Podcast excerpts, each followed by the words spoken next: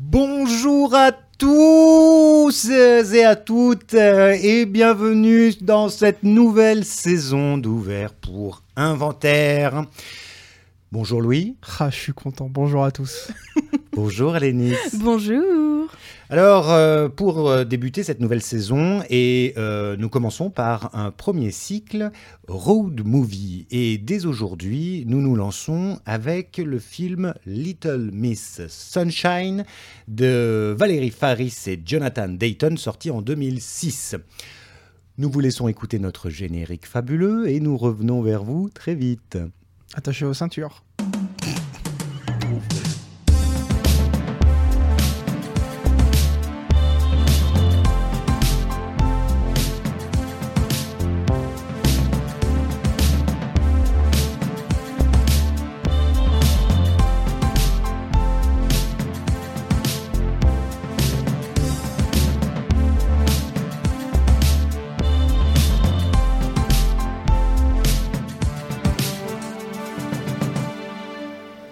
Ça sert à ça, euh, à apprendre à vivre, à apprendre à faire un lit. Eh bien, c'est parti. Alors, euh, afin de reprendre euh, la route du travail sereinement, nous nous sommes dit, tiens, une petite escapade sur les routes des États-Unis fait toujours plaisir. Et histoire de bien commencer dans la joie et la bonne humeur, nous avons donc choisi Little Miss Sunshine. Alors, d'abord, est-ce que quelqu'un ici voudrait peut-être nous en dire un petit mot? Euh, oui, bah moi je veux bien le résumer si vous voulez. Donc Little Miss Sunshine, c'est l'histoire d'un road trip familial euh, un peu forcé parce que on accompagne euh, la petite fille de la famille Olive à un concours de mini Miss. Et donc euh, les parents se retrouvent à être obligés de conduire un magnifique Volkswagen, euh, un combi Volkswagen jaune Mhm. mythique. Et euh, ils emmènent avec eux le fils, le grand-père et l'oncle de Olive, donc euh, cette petite. Et bien sûr, rien ne va se passer vraiment comme prévu. Et ils vont tous, euh, comment dire, bah, ils vont tous avoir un petit peu des choses à régler, des sujets personnels à régler. Voilà. Mais tout à fait. Simplement préciser que c'est un- une production relativement modeste. c'est un film qui n'a pas coûté énormément cher et qui s'est beaucoup développé en festival. Et c'est un point euh, qui sera en commun avec le film dont on parlera la semaine prochaine. euh, puisque, euh, pour la petite anecdote, le film a été montré en 2006, donc l'année de sa sortie au festival de Sundance et de Deauville. C'est un petit peu très représentatif de ce que c'est de film indépendant. Peut-être qu'on en parlera après parce que ça touche aussi à ce qu'on peut dire et penser du film. Son côté justement très film indé américain, et il Mhm. va même un peu, disons, générer euh, tout un tas de films euh, qui vont un peu lui ressembler par la suite. Et à l'époque, lorsque le film a été acheté par la Fox avec sa branche euh, Searchlight, qui était plutôt justement sur les productions indépendantes, un peu moins, euh, disons, imposantes que ce que la Fox produisait elle-même, euh, la somme de 10 millions de dollars qui a servi à l'acquisition du film était la plus élevée à l'époque dans l'histoire du festival. Ce qui est quand même un beau résultat pour un film qui a mis plus de 5 ans à se faire, puisque la production un petit peu compliquée par rapport justement à la typologie de, ces petits films qui sont aussi parfois des, petites batailles à mener pour réussir à raconter ces histoires. Tout à fait. Euh, non, non, mais tout à fait. Alors, euh, oui, je savais pas. Tu as, tu as le budget du film? On sait combien il a coûté à faire? Euh, Je dois l'avoir sous les yeux, effectivement. Du- de- J'ai cru Le film a coûté. Alors, vous, vous pensez qu'il a coûté combien? Tiens, je repars je sur crois les que je jeux. l'ai lu, je crois que je l'ai lu. C'est toujours une euh, question, quels sont les cachets? Parce que c'est ça qui peut faire le plus. Mais allez, disons que, je ne sais pas, euh, euh, on est autour de quelques millions de dollars quand même, on est Oui, oui, oui, oui. Voilà, mais en dessous de 10 Oui, Oui, alors euh, 7 un peu plus. 8 Bravo. Ah, le jeu le plus court de l'histoire des jeux. 8 millions de dollars pour Ça paraît ce- beaucoup, mais pour un film américain, encore très peu. D'autant plus un road movie qui du coup a beaucoup de paysages, pas mal de décors où il faut déplacer des équipes. Mm. C'est un budget euh, relativement modeste sans Mm, être mm. non plus complètement ridicule. Quoi. Oui, oui. Alors, c'est en plus un film qui a un assez joli casting, euh, Mm. puisque on y trouve Tony Collette, on y trouve le jeune Paul Dano, on y trouve également euh, Steve Carell, bien entendu, Qu'on adore. Qu'on adore, Ah, qui surnage complètement. qui est euh. formidable Mm. et qui, euh, eh bien, n'est pas là pour nous faire rire, nous fait quand même rire malgré tout, Mm, mm. mais euh, voilà, euh, vit un moment très difficile dans sa vie. Et puis, euh, alors là, son nom m'échappe et m'échappera probablement jusqu'à la tombe. Le père de famille, euh, cet acteur qu'on a vu partout, tout le temps, qui est formidable aussi, mais son putain de blaze m'échappe euh, et je l'ai pas noté. Mm. euh, mais Tu bon. l'as, toi, Louis? Alors, euh, j'ai plus internet en fait, donc Ah, a priori c'est Greg Kinner, c'est Oui, ça? c'est ça, c'est ça, c'est ça, c'est ça. Voilà. Je me demande si on n'a pas déjà parlé dans cette émission euh, pour un film ou un autre, je, je ne, sais, je ne sais plus. Euh, et ben voilà, on s'est tout dit. On vous retrouve la semaine prochaine. Ah non, on n'a pas tout dit. Ah, on n'a pas tout dit. Alors, bon, déjà, on pourrait faire une sorte de petit vote à main levée. Qui a aimé ce film? À main levée? Alors C'est moi, bien parce que lever la main, c'est vrai que C'est les auditeurs et auditrices. C'est fait exprès, je vous emmerde, moi, vous savez bien. Euh, Louis ne lève moi, pas la main. Moi, ça se voit ah, pas, mais la j'ai la vilaine personne. J'ai la main à l'horizontale. Et là, voilà, euh, tel Jules César dans son euh, cirque. Mais le pouce n'est pas baissé. Le pouce n'est pas baissé. Alors bon, nous, on est des midinettes, nous, Bien on a sûr, aimé, bien nous, sûr qu'on adore. on a pleuré ou presque, Bah hein, oui. puisque bon, on l'a pas vu ensemble celui-ci, mais Ouais. Alénie c'est une spécialiste pour empêcher La euh, petite larme à la petite fin. larme. On aura l'occasion d'en reparler pour un autre film. Et euh, bon, voilà. Non, c'est- alors moi, j'y suis allé, je le dis comme ça. Comme je l'avais vu il y a très longtemps, j'y suis allé un peu à reculons. J'avais pas très envie de le revoir. Je me suis dit, oh, ça me fait chier cette histoire. Mm. Et puis finalement, je me suis quand même laissé bien, bien prendre, parce qu'il n'y a pas trop de gras quand même dans ce film. Mm, mm. Euh, et alors, cette petite, en fait, elle est. elle est C'est un rayon de soleil, quoi. est- Bah bah, oui. bon, comme son nom l'indique. Mm. Euh, mais c'est vrai que non, elle est vraiment. Hein Là, oui, si, eh, si, forcément. Euh, Olive. bah, Sunshine. Oui, parce qu'Olive, Ah, non. Ah, mais oui. J'étais sur Oui. l'huile d'olive, le En fait, sud. je, me demandais pourquoi du coup elle est riait. Je disais, oui. Ce que dit Quentin est tout à fait sensé. Pardon, j'étais pas. Tu vois, j'avais pas la bonne ref. Non, je voulais dire le titre, oui, Ouais. plutôt que.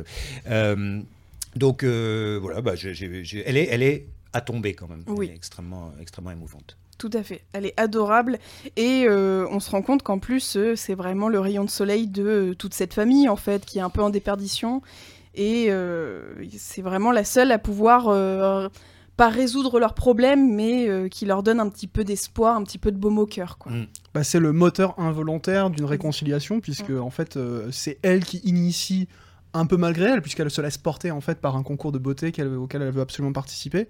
C'est à cause de, enfin, c'est cette raison qui pousse la famille à partir en voyage. Et en réalité, c'est ce voyage qui va participer à reconstruire certains liens qui étaient un peu, euh, disons, fragmentés, un petit peu fissurés. Et euh, ce voyage correspond un petit peu à l'adage. euh, ce qui compte, c'est pas la destination, c'est euh, le trajet. le trajet. Voilà. Et tout se joue effectivement dans ce van jaune Oui. qui, alors je me souvenais pas qu'il tombait en panne aussi vite d'ailleurs. C'est Euh, de, oui, c'est quand même. Pourtant, c'est Volkswagen. Alors, c'est de la bonne qualité, mais bon, là, le truc, il doit avoir des kilos. Ouais, ils ont l'air de bourriner un peu l'embrayage. Ouais, ouais, donc, c'est ça, il est pas euh, tendre. Alors quand il tombe pas en panne, c'est le klaxon qui coince, Mm. euh, faisant des, des, des, des scènes tout à fait cocasses. Bien sûr. Euh, et puis donc il faut qu'il le pousse à chaque fois qu'il s'arrête. Donc c'est. il- qui, qui donne d'ailleurs une idée assez euh, presque métaphorique dans le, le film, c'est qu'après, euh, à, à partir du moment en fait où le van est en panne, le seul moyen de continuer à avancer, c'est de collaborer et de Mm. pousser tous ensemble ce van très lourd, mais en se mettant tous ensemble, on y arrive. Et on se donne la main pour monter dans le van.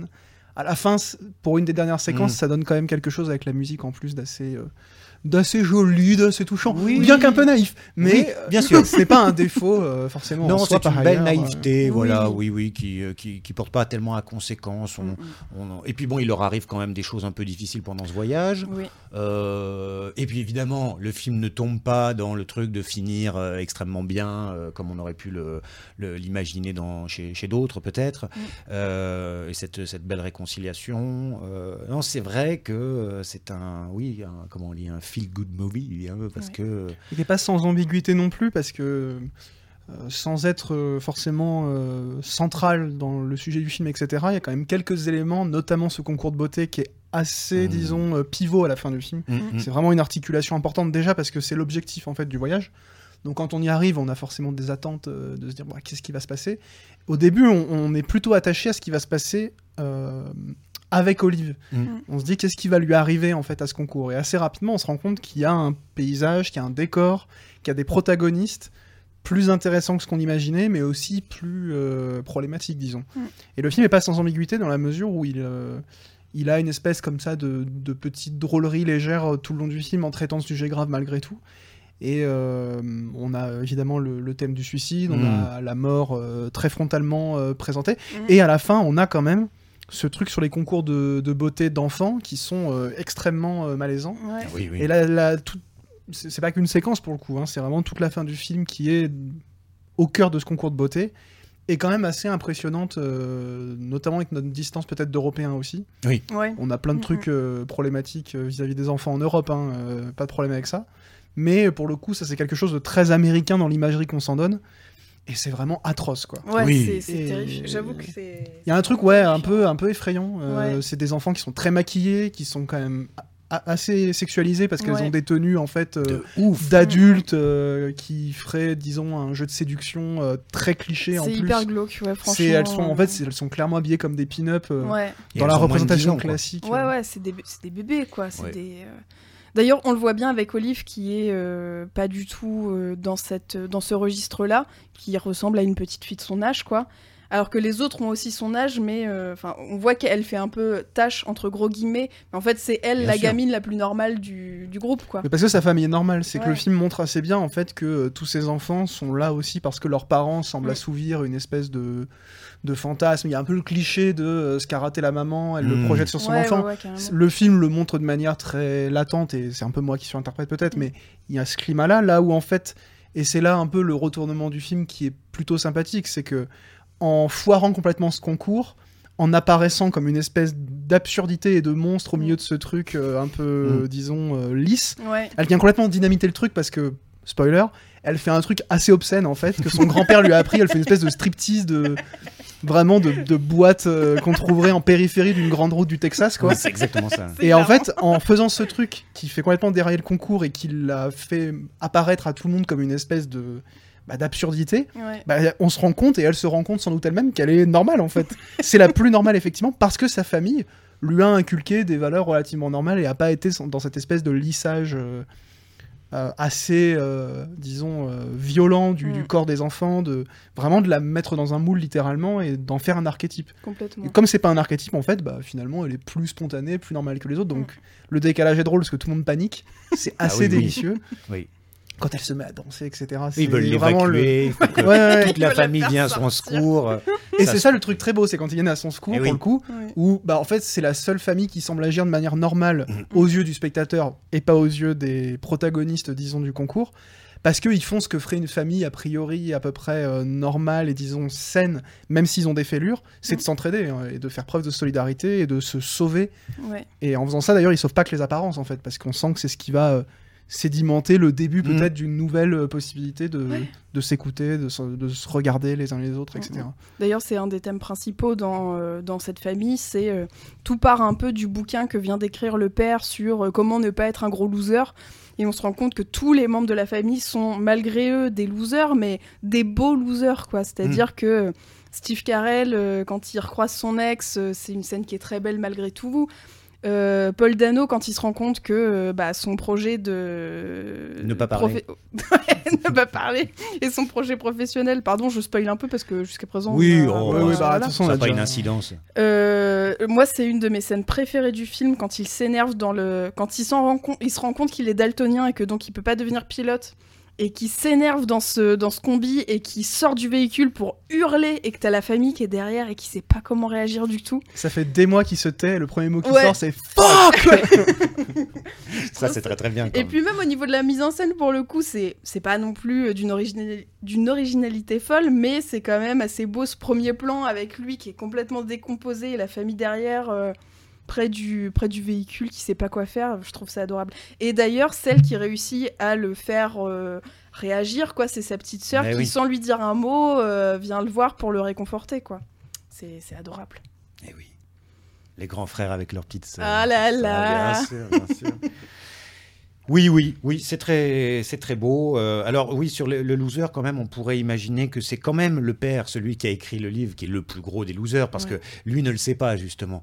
Euh, bon, Steve Carell, lui, est prof d'université, spécialiste de Proust, euh, mais il y a, cette- il y a tout le, enfin quoi, la première moitié du film à peu près, il veut à tout prix savoir si son livre va être en fait vendu, donc publié. On comprend pas trop comment ça marche, parce qu'un éditeur publie un livre normalement, mais là, ça a l'air d'être en fait savoir s'il va arriver à revendre à d'autres Mm. Bon, et finalement, son livre euh, se fait pas. Mm. Et, euh, mais jusque-là, il est tellement fier de son truc qu'il fait chier tout le monde avec Oui, ça. oui, hein. oui. C'est-à-dire qu'au début, il est tout à fait détestable parce qu'il met la pression à ses gamins, parce qu'il faut, il faut que tout le monde euh, fonctionne en fonction de ses, euh, combien, les neuf étapes. Les 9 euh, points. les ouais. neuf points. C'est vraiment un que- truc de gourou, euh, Ah, bah oui, à ouais, développement personnel qu'on trouve vachement maintenant sur euh, YouTube. euh, vraiment Oui, les mecs qui vous en fait euh, vous hameçonnent avec des vidéos euh, gratuites euh, pour vous aider à vous en sortir dans la vie et après ils vous vendent des formations. euh. Ouais, bah, c'est C'est complètement vraiment ça. dans les années 2006 le mec qui fait ça avec des bouquins pour le coup. Mm, oui. Espèce de pyramide de Ponzi un peu. Oui, euh, oui, oui. Et même le mec est vraiment audio au début, il faut le dire. Ah, hein. Il est pas juste un peu. Il, il est dans la manière euh, dont il s'a- il s'adresse à ses enfants, ce qu'il leur dit, etc. C'est horrible quoi. Mm, mm. La Ouais, scène il notamment où il, il arrive à convaincre sa propre fille de pas manger de glace euh, juste en lui faisant porter le, le fardeau de son potentiel futur surpoids, euh, Ouais, alors que c'est une gamine de 8 ans qui veut juste manger une boule de glace au chocolat. Mm, mm. Oui, non, c'est un, enfoiré. C'est un enfoiré parce que c'est un loser, parce qu'il arrive pas, il veut s'en sortir en faisant ce truc-là. Et c'est vrai que ça, c'est très américain, quoi. On, on imagine bien, c'est, enfin, déjà toutes ces sectes, tous ces trucs, tous ces, et euh, ça, ça, ça serait ça. Mais lui, c'est un- une secte qui prend pas, quoi, Mm, hein, mm. puisque quand il fait au tout début sa conférence, il y a eu huit personnes. euh, donc Tout le vraiment- gag se joue sur un contre-champ. Bah oui, on le ça. voit lui un peu triomphant. euh, et en fait, euh, contre-champ, on se rend compte qu'il est dans une salle de classe à moitié vide avec quatre pélos Oui, de c'est 50 piges euh, qui semblaient tomber là un peu par hasard. Et oui, et oui. Et finalement, bon, bah, il en sortira, euh, il en sortira un peu vainqueur grâce à ce, à ce périple. Mm. Donc on imagine que la vie sera un peu plus douce après. Quoi. Oui, il, a grandi. un petit Il a grandi. Bon, Tout ils ont, un ils plus un grandi. flush, je crois, mais euh, Ouais. bon, hein, l'argent ne peut- fait pas le bonheur. Il pète tout Mais par ailleurs, une des. euh, en fait, j'ai dit plutôt que du bien du film depuis tout à l'heure. Peut-être Oui. qu'il faudrait que je dise pourquoi il y a des choses avec lesquelles j'ai un peu de mal. Mais bon, une des dernières qualités que je vais souligner, parce qu'après on va penser que j'aime le film, euh, c'est de ne pas avoir fait de cette famille euh, un exemple, disons, de pauvreté un petit peu stéréotypé. C'est vraiment la famille moyenne. Tout à fait, la classe moyenne. La suburb euh, family, euh, Mm. les WASP. euh, qui sont dans leur petite banlieue pavillonnaire et qui semblent avoir des moyens en fait euh, très justement moyens. Mm. En fait, c'est une famille très dans la moyenne, c'est-à-dire qu'on est limite peut-être une petite classe sociale au-dessus de la famille de Malcolm par exemple. euh, Mm. Euh, avec malgré tout euh, tout ce qu'il peut y avoir de dysfonctionnel euh, dans les relations, etc. Et je pense que ça évite un peu un misérabilisme qui aurait peut-être parasité Oui. à la fois la drôlerie du film qui le rend en fait assez sympathique au visionnage et aussi certaines idées qui sont développées et qui permettent en fait euh, de de faire de ce que dit le film sur l'Amérique, etc., quelque chose d'entendable et qui ne soit pas de l'ordre d'une espèce de, de marginalité Mm, mm. d'une partie des, des Américains, en fait. Mm. C'est une famille à peu près tout ce qu'il y a de plus normal, qui a pas l'air euh, spécialement euh, en dehors de, de- de la société, si je puis dire. Euh, là où, quand on est pauvre, on n'est pas extérieur à la société, mais le cinéma américain peut avoir tendance aussi, et, et français aussi, Oui. d'ailleurs, à marginaliser la pauvreté ou la- le, le montrer comme une- un facteur de marginalisation. Je trouve que ça, pour, dans le film, c'est plutôt bien vu en réalité. Mm. Parce que c'est pas misérabiliste. Et alors, Louis, pourquoi, euh, qu'est-ce qui te fait ne pas aimer ce film? C'est quand même la grande question. C'est de la merde Si ça se trouve, les gens vont vraiment croire que c'est Quentin qui a dit ça. Alors Quentin, pourquoi? Euh, non, je trouve pas du tout que, que c'est de la merde. Pour le coup, je, je trouve toujours un petit peu presque irritant ce côté très film américain indépendant qui, euh, au-delà d'être quasiment un sous-genre, va en fait amener tout un tas de stéréotypes, pour le coup, qui sont pas forcément... euh, le film arrive à éviter ceux que j'ai présentés, et en même temps, je trouve qu'il a du mal à complètement contourner certains stéréotypes, qui sont aussi des stéréotypes de mise en scène, d'écriture, qui font que finalement tout est très piloté. Et je trouve que ça enlève un petit peu de sincérité au film parfois, ça lui enlève un petit peu de, disons, de, ouais, d'incarnation. Il y a des choses un peu moins charnelles que ce que j'aimerais parfois, parce qu'il est un peu sur des rails. C'est-à-dire que la réconciliation est quand même, euh, dès le début du film, euh, envisagée et même inévitable. Ce qui n'est pas une mauvaise chose, parce que moi, ça me ferait chier à la fin qu'ils s'en sortent pas. Mais en fait, il y a un petit peu euh, tout un tas d'étapes très préconçues où euh, la famille est dysfonctionnelle, on a le voyage initiatique, on a la résolution à la fin. C'est un schéma qu'on trouve dans plein de films, mais dans le cinéma indépendant américain, ce qui me déplaît presque, c'est qu'on a presque l'illusion que quelque chose d'autre se joue. J'ai presque l'impression, Mhm. du coup, pas qu'on se fout de ma gueule, mais qu'il y a en fait tout un contournement d'un truc pour finalement arriver à un happy end euh, hollywoodien très classique. Euh, J'ai presque l'impression que ça se joue en fait des stéréotypes pour euh, finir par reboucler sur Ouais, eux-mêmes ouais, quoi. oui. Et dans la manière dont ils croquent les personnages, c'est un peu la même chose en fait. C'est qu'on a l'impression qu'on a plein de personnages un petit peu originaux qui finissent en fait par euh, correspondre à peu près à l'idée qu'on s'en fait en réalité. Mm. C'est un peu des stéréotypes en fait, finalement. Donc ça, c'est pas, ça en fait pas un mauvais film. Mais Non. je suis toujours un petit peu un petit peu déçu face à ces films qui finalement, en définitive, sont presque fades, je trouve. D'accord. En dehors de quelques moments, par exemple, il y a, Ouais. des, il y a des vrais moments de bravoure. hein. Franchement, la, la séquence de danse à la fin avec Mm. la gamine, elle est très chouette. Mais l'articulation globale, Pardon, on peut le dire, euh, Mathilde essaye très discrète. de rentrer dans sa cuisine tel un petit troll, en se pliant sur elle-même, j'ai pensant j'ai que... réussi à dire tout ça en ayant un visu vraiment littéralement shipper dans Dora l'Exploratrice. Voilà. Pensant que si elle se penche, ça va faire moins de bruit. C'est une idée assez. hein, c'est- comme quand il pleut et tu sais, on se recroqueville comme ça finalement. Enfin bref. Euh, bon, bah, de toute façon, on a dit le, le- le principal concernant Ouais. ce film. Moi, j'aurais juste un tout petit contre-argument euh, par rapport à ce que tu viens d'évoquer, Louis. Je, suis, je, je vois tout à fait ce que tu veux dire, mais j'ai l'impression que si on n'avait pas un peu ces euh, stéréotypes, le, ce serait trop long, longué. Tu vois ce que je. Enfin, je trouve qu'au moins ça va droit au but. C'est, ça a le mérite efficace. de pas être. On va peut-être en parler pour les films suivants, euh, mais ça a le mérite d'être un peu plus direct que Mm. euh, certains Mm. autres films qui vont essayer de broder à fond la caisse, quitte à parfois avoir des scènes un peu euh, longues et pas forcément très utiles à l'intrigue, quoi. Voilà, c'est juste mon avis personnel. Moi, je terminerai juste en disant que le film se passe à Albuquerque et qu'on a quand même deux acteurs de Breaking Bad. Et pas des moindres. Ah oui, c'est vrai On a le personnage de Hank Schrader et on a Walter White dans le film. C'est Ah bon Oui, il y a une petite apparition de Brian Cranston. Oui, oui, oui. C'est vraiment le all-star film indépendant Ah mais oui, américain. t'as euh, raison. Steve Ah, mais oui, Carell, c'est l'éditeur euh, Ouais, qui doit publier le livre. Voilà, Exact. oui, c'est ça. Ouais. C'était, ça sert à rien, c'était juste le petit. Non, mais ça euh, fait toujours plaisir quand on le recroise, lui surtout dans des, comme ça des petites ouais, en apparitions. plus, ça se passe à Albuquerque, c'est quand même Ouais, euh, rigolo. un sacré hasard, quoi. Euh, bah, ça se passe, comment ça se passe Enfin, ils partent de Albuquerque, Ah oui, c'est la là qu'ils famille habitent, oui. et de Albuquerque, qui est la Ah, et ville dans- de, de Walter White. euh, Ah oui, dans Bidon, dans c'est, Breaking euh, Bad. voilà. Mm. C'est vrai que j'ai jamais pu terminer parce que je trouve ça trop chiant. La petite fiante. Ouais, oui, oui. Le seul au monde, a priori, puisqu'elle est dans le classement Non, des non, top non, non. 5 des meilleures séries que l'humanité. Il y a plein de gens qui trouvent, il y a plein de gens qui trouvent ça chiant. Tu n'es pas unique. Très bien. Bah, tu vois, ça me fait plaisir pour, la- pour le coup. Parce que parfois, j'en ai marre d'être ostracisé. Hein, après, les gens euh, s'énervent sur euh, les, les, les, les Instagram en disant Oui, mais taisez-vous si vous n'aimez pas le film. Taisez-vous Taisez-vous Tout ça, bon, ça m'a coupé la chic. J'ai plus fait de On n'a vidéos. on n'a pas les mêmes, euh, le, le même Instagram. hein. Bah, enfin, si, sur l'Instagram d'ouvert pour Ouais. inventaire. Ah merde, oui, mais Oui. on d'accord. envoie des fions. Bon, euh, on arrive au moment des recommandations. Il Donc, pour Quentin, c'est Breaking Bad, visiblement. Voilà. Alors, euh, commencez, parce que moi, la mienne, elle est là-bas, il faut que j'aille la chercher. Euh, oui, bah alors moi je peux vous recommander un podcast que j'ai euh, beaucoup écouté cet été.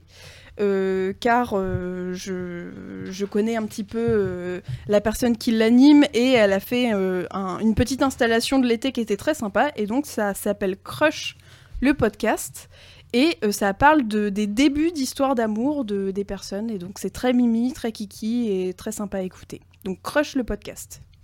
Donne. Moi, je vous recommande un film qui est sans doute à peu près encore en salle quand- au moment où on parle. C'est pas certain parce que c'est un film bon, qui va, à mon avis, pas rencontrer le succès qu'il mériterait, à mon sens. Euh, J'en dis pas beaucoup plus en fait. C'est Le titre, euh, peut-être Oui, oui. Non, juste, c'était pour avertir, je vais pas m'étendre, mais du coup, je suis en train de le faire. Mais je peux faire ça longtemps, hein. Tourner autour du pot sûr, et bah, prétendre ça- que je vais être court alors que je vais être long. On te connaît.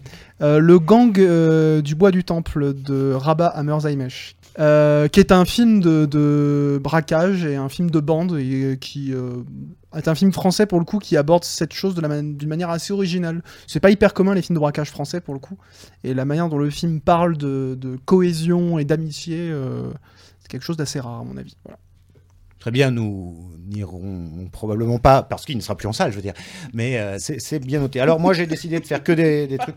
Non, allez. Euh, allez, moi, je fais une petite recommandation. Alors, le livre ne vient pas de sortir, il est de l'année dernière, je ne sais plus. Euh, Les médias contre la gauche de Pauline Pernaud. Alors, c'est un petit livre sur euh, hein, l'analyse de la presse, comme d'habitude, pour dire pourquoi la presse est souvent de droite. C'est pas mal, c'est chez bah, toujours les mêmes, c'est-à-dire chez Agone, Acrimed, enfin là, les, bon, les, gauchistes. Peut-être un peu trop à gauche, c'est-à-dire on sent un peu trop qu'elle est vraiment la France insoumise, donc parfois c'est un peu pénible, mais livre très intéressant qui revient sur euh, un certain nombre de décennies de la, de la presse euh, qui est à la botte du pouvoir. Voilà. Très bien. Euh, Peut-être avant de. de, de- oh putain, Non. j'arrive pas parler, je suis navrée. Peut-être, avant de parler du film suivant, on peut peut-être, Louis, euh, donner des infos sur ce qu'on aimerait faire pour la suite de Ouvert pour Inventaire. Comme par exemple, ces cartes blanches qu'on aimerait céder à certains auditeurs ou auditrices. Et on peut, les- voilà, on peut lancer un appel euh, à partir du prochain cycle, donc à partir de début octobre. On va lancer des petites cartes blanches de 4 minutes, montre en main. Euh, donc vous pouvez euh, vous signaler, puisque c'est un petit peu euh, ouvert pour, euh, pour carte blanche. Moi, je l'ai pas, je l'ai pas, Oui, pas osé. oui, ouvert pour vos grands-mères qui auraient peut-être des choses à dire euh, concernant telle ou telle thématique. Donc on peut lancer la thématique parce que les gens Oui, vont pas sûr. bosser à à l'aveugle. Ce sera un cycle sur les slashers, puisqu'on sera au mois d'Halloween, donc, euh, Donc voilà, euh, horreur, couteau, sang, hémoglobine. adolescent. Adolescent. Voilà. Euh, ben écoutez, on vous embrasse sur les deux joues et on vous dit à la semaine prochaine. La bise. Salut